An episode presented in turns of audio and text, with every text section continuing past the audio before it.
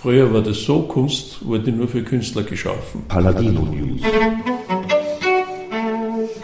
Die Podcast-Reihe von Paladino Music. Präsentiert von Manfred Horak. Rücksichtslose Unterhaltung bieten Attersee und seine Freunde in geballter Ladung auf vier CDs und einer DVD. Zu hören sind drei Konzertmitschnitte. Komplettiert wird das Ganze mit einem mehr als 100 Seiten starken Booklet. Neben dem Herzstück der Box, dem Konzert aus dem Brucknerhaus Linz vom Juni 1986 mit Attersee und seinen Freunden wie Hermann Nitsch, Ingrid Wiener, Dominik Steiger, Günter Bruce, Oswald Wiener, Emmett Williams, Markus Lüpertz und viele mehr, hört man auf dem CD-Teil Klaviertreiben Attersee und Gerhard Rühm live im Dezember 1980 an den Flügeln mit Kompositionen von den beiden. Als weiteres Gustostück beinhaltet die Box dann auch noch die Attersee-Stunde vom literarischen Sommer 1999 mit Attersee und Bernd Jeschek. Im Interview erzählt Attersee über die Hintergründe zur Box, aber auch über das Wechselspiel von bildende Kunst, Literatur und Musik.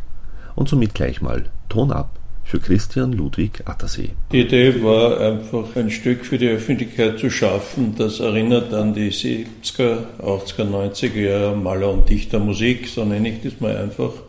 Und äh, natürlich äh, jetzt, äh, da ich einer der Hauptbeteiligten war und von vornherein immer eine Musik gemacht habe, die außerhalb der kommerziellen Musik, sei es Klassik, sei es Unterhaltung, funktioniert hat, indem ich auch andere äh, anderen Zugang zur Musik habe. Das heißt, dass ich sozusagen auch äh, den Rhythmus nicht einhalte, sondern einen Ton ein schönes länger halte oder eben ja auch falsch singe und so weiter und das alles auch als gleichwertig in der Musik äh, sozusagen äh, betrachte, hat es natürlich etwas gegeben, was passiert ist aus der Fluxuszeit heraus und dort habe ich mich auch zugesellt. Ich war ja nicht der Einzige aber einer der sogenannten Hauptmacher, so wie eben die berühmten Matineen in Wien 82 bis 84 äh, im 20er Haus, dann haben sie leider das 20er Haus umgebaut und man konnte dort keine Veranstaltungen mehr machen. Und eben das berühmte Konzert im, äh, im Bruckner Haus in Linz. Und äh, das war 1986, wo eine ganz große Breite von äh, internationalen Künstlern, auch noch aus der Fluxuszeit wie Emmett Williams und so weiter, aufgetreten sind und eine Mischung zwischen Dichter, Musiker und Malern.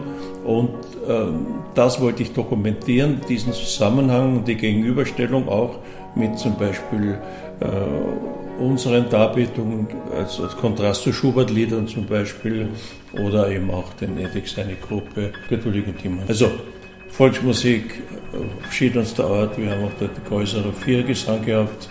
Äh, aber es war halt immer anders. Auch bei den Matineen in Wien habe ich zum Beispiel die Brettellieder von Schönberg aufgeführt. Das war damals noch der Holicek, der leider schon ist, der das äh, für mich gesungen hat. Und es hat dann die letzte, letzte Darbietung dieser Art war 1996 äh, in den damaligen Räumen, das waren die Ersatzräume der Albertina, nur waren die riesengroß. Und da konnte ich auch noch so eine Matinee machen.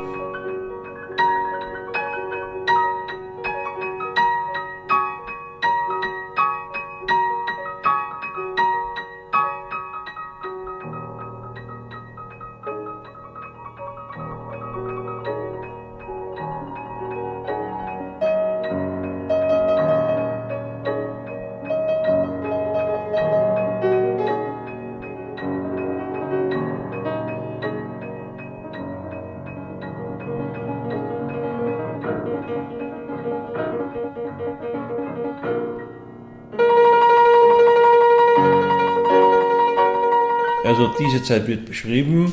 Beginnen tut das Ganze mit einem Konzert, das ich mit Gerhard Röhm zusammen ein Konzert an, beiden, an zwei Klavieren gemacht habe. Wir haben öfters Konzerte an zwei Klavieren gemacht. Aber das erste war eben in dieser Form in Düsseldorf 1980, Dezember, anlässlich einer Ausstellung von mir. Und das äh, ist früher einmal als LP verlegt worden, dieses Konzert. Und jetzt haben wir es zum ersten Mal als CD zum Beginn die Box. Dann als Zentrum, wie gesagt, ist äh, das Linzer Konzert, also Brucknerhaus Konzert in, mit zwei CDs und einer DVD vertreten, die zeigt auch äh, wie wir auf der, auf der Bühne auch äh, sozusagen aufgetreten sind und das gibt ein bisschen ein aktionistisches, aktionistisches Bild zu der Musik.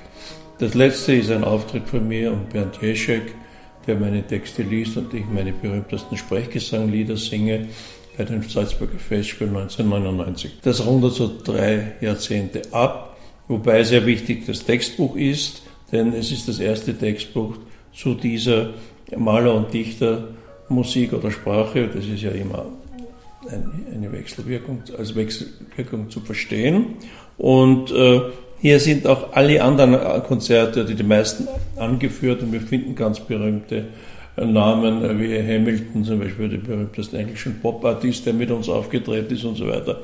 Jetzt zahlt sich aus, das zu lesen und zu sehen und durchzustudieren, denn hier wird viel erzählt, was eigentlich europäische Kunstgeschichte ist. Von Glas zu Glas. Kandinsky heißt heute mein Glas Wein.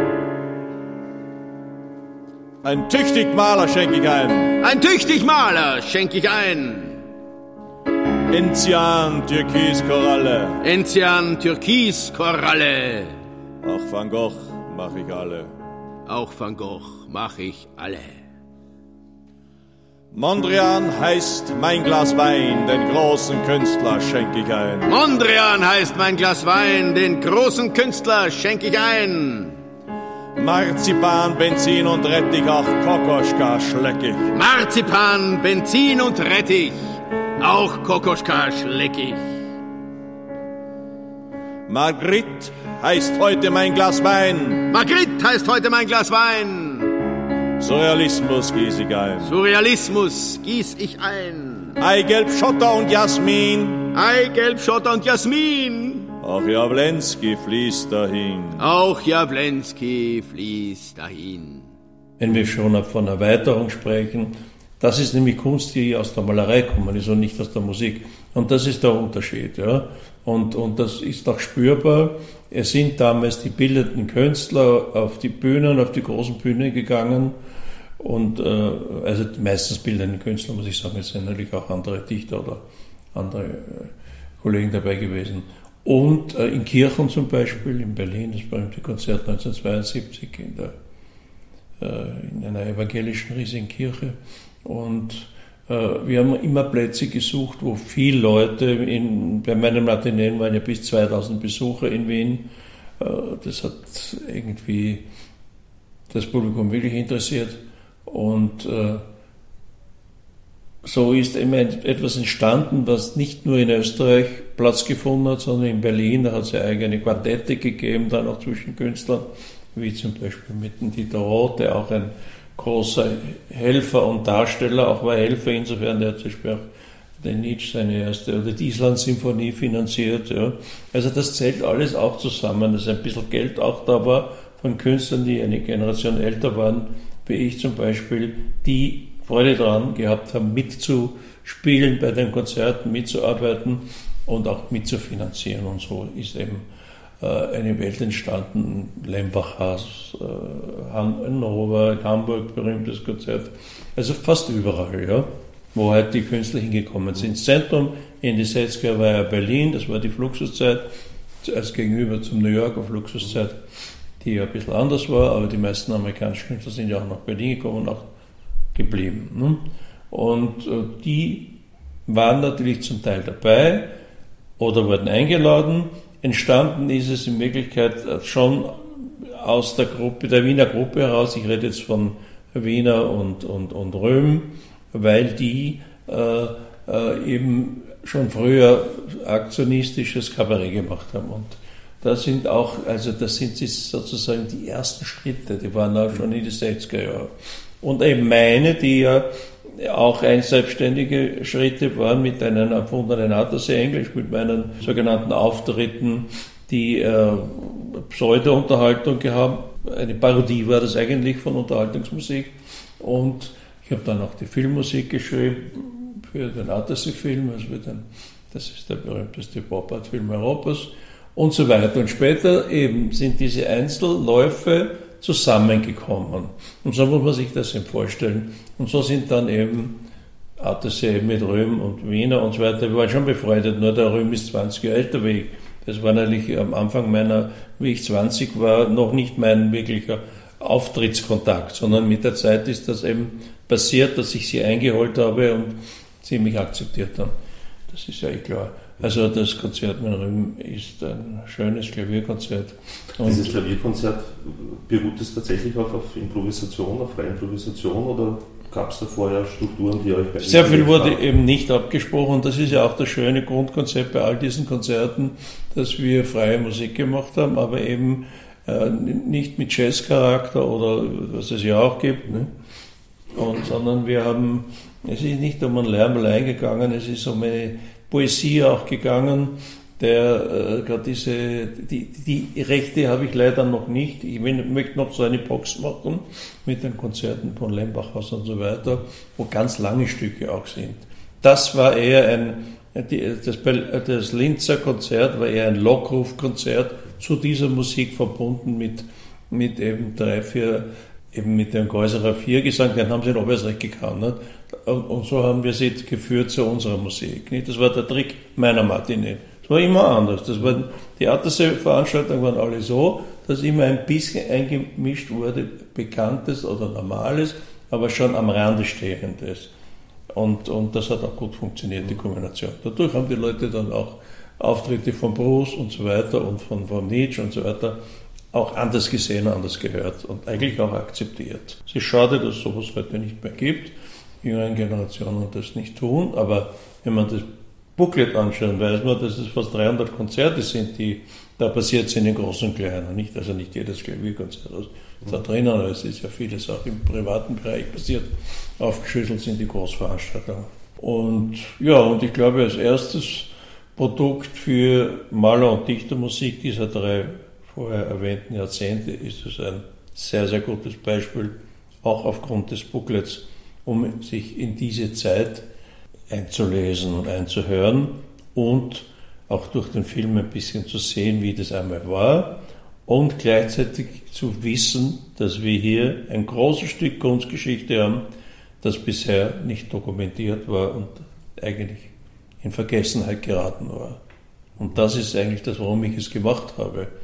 Und das ist mir auch sehr, sehr wichtig, denn die meisten Kuratoren, die Ausstellungskuratoren, die haben ja, wissen nichts davon, weil es ja kein Dokument, es gibt keine Dokumentationen oder wenige mit kleinen Auflagen von LPs und so weiter.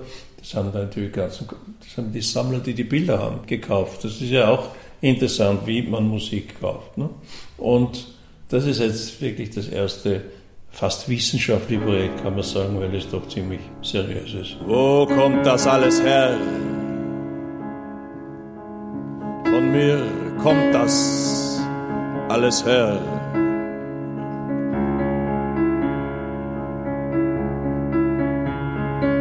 Wo geht das alles hin? Zu dir geht das alles hin. Und wie hat das angefangen? In mir schön warm hat es angefangen. Wer erschuf die Welt? Ich erschuf die Welt. Die Aufnahmen hat der Edik Barz bei sich zu Hause gehabt. Und vor zwei Jahren ist er gekommen und hat gesagt, schau, da ist dein Konzert. Ich habe es aufnehmen lassen damals, weil ich ähm, ein bisschen Geld gehabt habe dafür und es war auch so mit den Rechten, äh, dass wir die ORF-Rechte bekommen haben, weil die eben alle abgegolten waren. Das haben alle ein bisschen, ein bisschen, sehr wenig Geld bekommen für einen Auftritt. Und das ist es ja auch nie gegangen, sondern dass sie halt anreisen konnten und so weiter. Die Maler haben ja immer ein bisschen mehr Geld gehabt, die, die Musiker und die Dichter haben nie was gehabt. So ist es ähnlich heute auch, wenn wir von Avantgarde-Künstlern sprechen wobei es das ja nicht mehr gibt. Das ist aber noch ein Produkt aus, der, aus dem Abgesang der Avantgarde-Zeit, muss man sagen.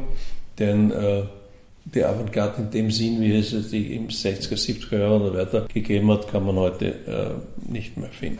Das ja, liegt dann an, an, der wirtschaftlichen Veränderlichkeit aller, all, all dieser Märkte. Das gilt ja für die Musik oder für die experimentelle Literatur, gibt es ja heute überhaupt nicht mehr, oder kaum. Ja? Höchstens aus der Zeit gibt es noch Leute. Heute schreibt man einen Kriminalroman, um einen Bestseller zu leisten. Darin kann man auch viel verpacken.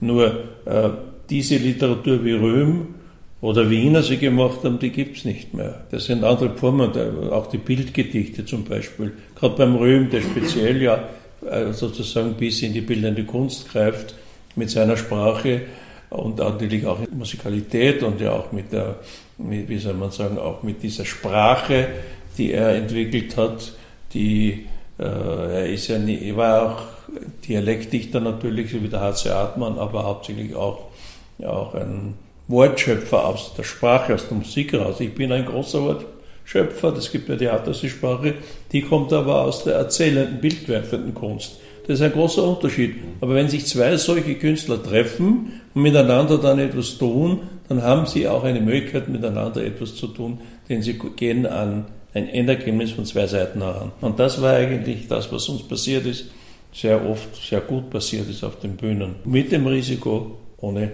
großen Absprachen hinauszugehen.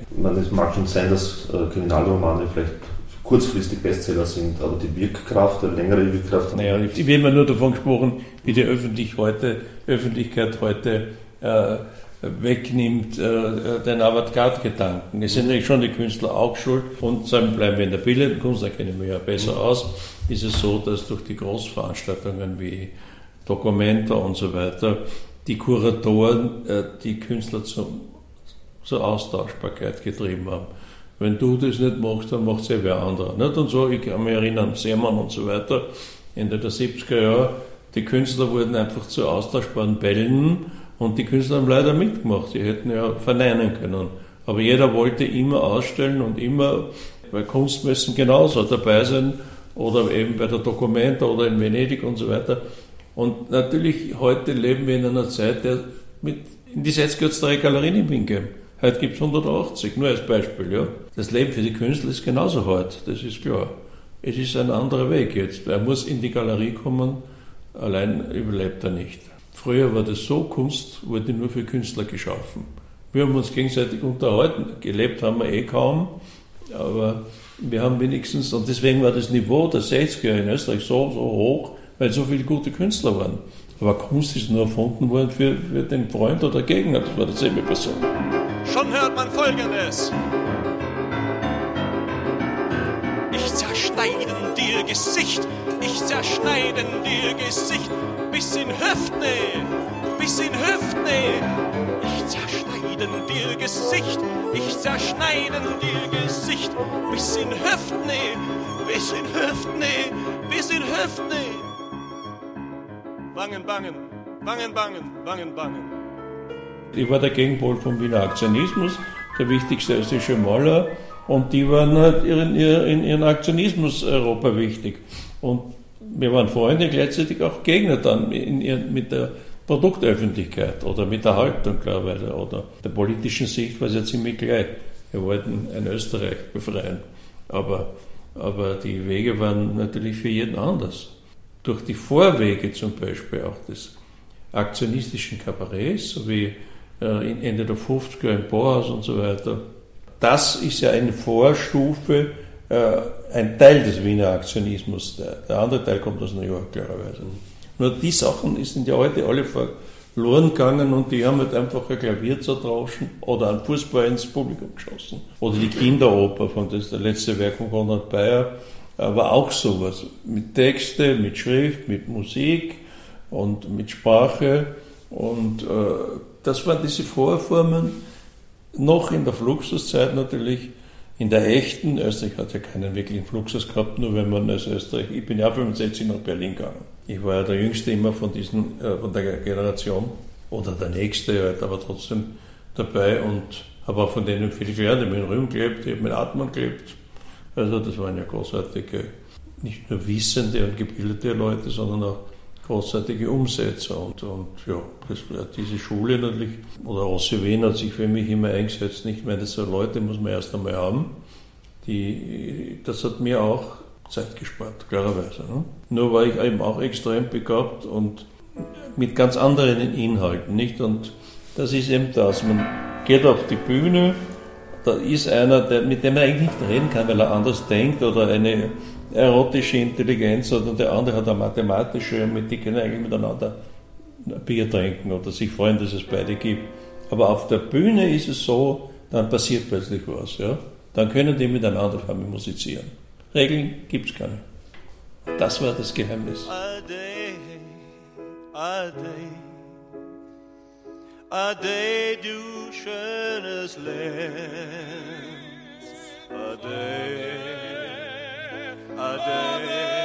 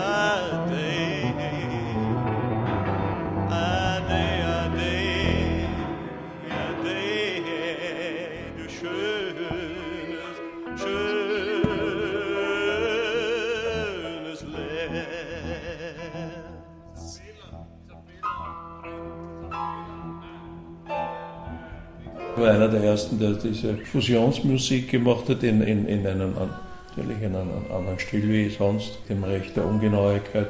Und ich habe da über 40 Konzertangebote gekriegt in Deutschland. Das war so ein Erfolg. Ich bin in München auftreten, da waren 1000 Leute in der Loft. Da gibt es eh den Live-Mitschnitt.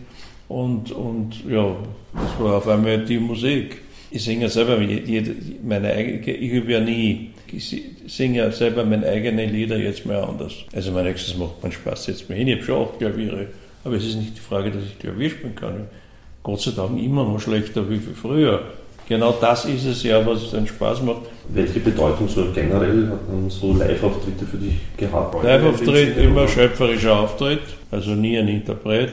Auch wenn ich natürlich Nummern geschrieben habe, habe ich über 100 Schlager geschrieben. Aber für mich, ich setze mich oft hin und, und singe und finde einen Schlager und dann ist er weg. Aber für mich ist es einfach so, dass ich zum Unterschied der Malerei, du kannst an einem Bild immer was wieder übermalen und ausbessern, das ist zeitunabhängig, aber vor einem Publikum um Punkt 8 ist eine spannende Sache. Es ist ein anderes Körperlebnis. Und irgendwie brauche ich es und die anderen brauchen es irgendwie auch, sonst würden sie es ja nicht machen. Es, es, es hat irgendetwas, wenn man ein Publikum hat, das ist anders. Das ist der Hauptgrund natürlich. Es geht nicht um eine gute Interpretation einer besonders gelungenen Komposition, sondern es geht darum, ja, mit, äh, man schaut, schon einen guten Tag erwischt, das ist besser, ne? Aber mit Mut sozusagen äh, etwas schlagartig zu kreieren, das oben und unten Spaß macht, den Interpreten sowie den Zuhörern. Und das war eigentlich immer das, das Grundgesetz. Denn wir haben ja keine politischen Programme derzeit zu verkaufen. Alles ist möglich, das ist schön. Kann natürlich auch jemand einen Text lesen, der Proust, der äh, sich was einfallen lässt, dann ist das auch in dem Sinn aktuell. Also wie gesagt, das Ganze ist natürlich eine Kritik an Musik, an Sprache, aber auch mit Musik und mit Sprache. Thank you and good night.